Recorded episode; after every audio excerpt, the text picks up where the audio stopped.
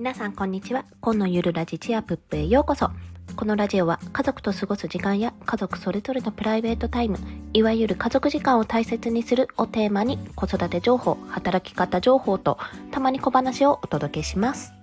はい。出産に向けて絶賛ストックを作っている最中なんですけども、まだまだ残っております。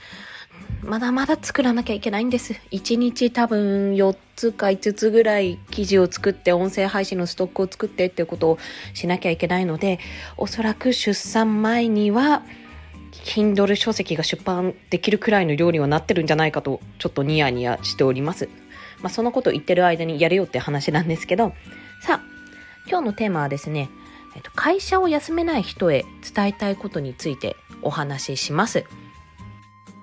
私も産休中とはいえ会社員ですし、人手不足の現場勤務ですので、そんな簡単にね、ほいほい休めないよって思う気持ちはよくわかります。もう罪悪感でいっぱいですもん。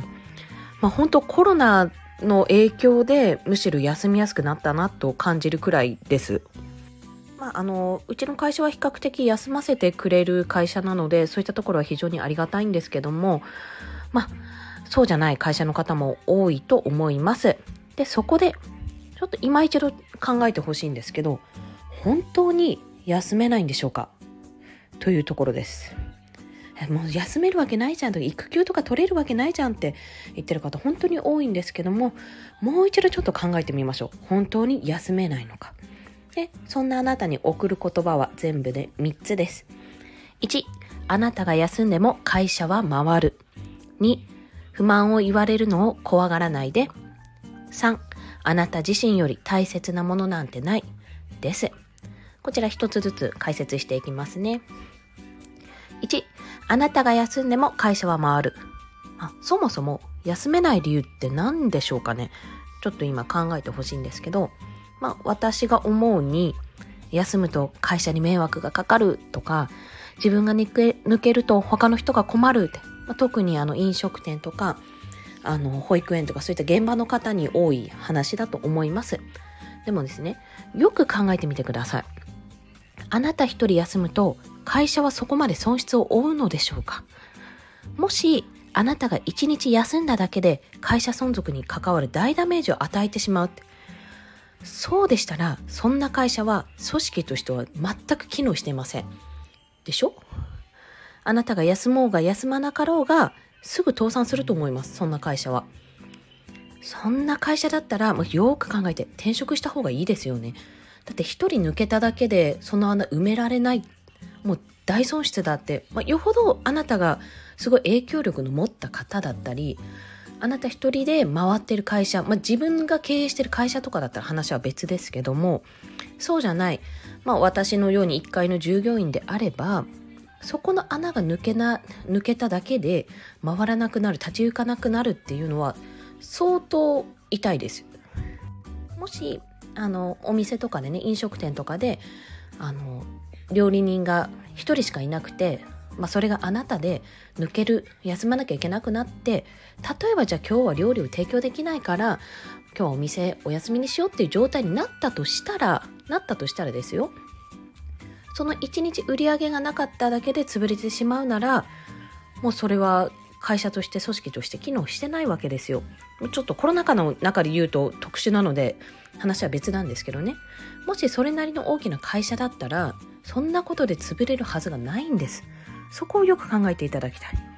普通の会社だったら、あなたが休んでも会社は回ります。で、二つ目。不満を言われるのを怖がらないでください。もしあなたが休んだら、まあ、上司だったりとか、仲間とかね、同僚の方とかに不満を言われると思いますか？もしくは、今までの経験上、不満を言われたことがありますか？ここもよく考えてみてください。あなたが休んで仲間が困っていても、それはあなたの責任ではありません。抜けた穴を埋められない会社の責任です。だってそれは会社なんですから。ね。あなたが休むことで現場が回らないのであれば、それはサポート体制が整っていないだけの話。体制が整っていないのは誰の責任ですか？考えてみたら、わかると思います、そこは。あなたじゃないですよね。不満を言いたくなる周りの気持ちももちろんわかります。私も実際そうですし、あの、多分こう思うだろうなってすごい迷惑かけてるだろうなって私も思います、そこ。でも、あの、デモの前にすいません。休めないあなただったら余計にそういう人たちの気持ちも分かってしまうと思います。でも、本来の矛先はあなたではなく会社ですよね。なんで休んだのじゃなくて、なんでこの人が休んだ穴埋められないのって会社に言うのが本来の姿ですよね。そこは忘れないでいただきたいです。で、3つ目。あなた自身より大切なものなんてない。あなたは休めないと言いますけど、もしそれで、もしですよ、あなたが体を壊しちゃって、職場復帰すら難しくなってしまったら、どうしましょうと。その一日の休めない一日の仕事と、あなたの未来、どちらが大切なんでしょうか。極端な話ですけどね。いやいや、でもでも、休むと迷惑がかかるし、クビになるかもしれないって思うと思うんですよ。そう考えてる人もいますし、中にはやっぱり家庭を背負ってる方もいると思うので、守りたい人だったり家族がいる人もいるかと思います。けど、ここもね、考えてほしいんですよ。その人たちはあなたが身を削ってまで仕事をしてほしいと本当に願っているかどうか。そこを今一度考えてください。日々の生活の糧とあなたの体、どっちが大切かなんて分かりきってますよね。で、そもそも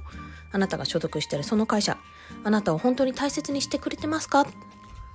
もう一度、もう一度ちょっと自分の中で問うてほしいんですよね。仕事をして、ま、賃金をもらう。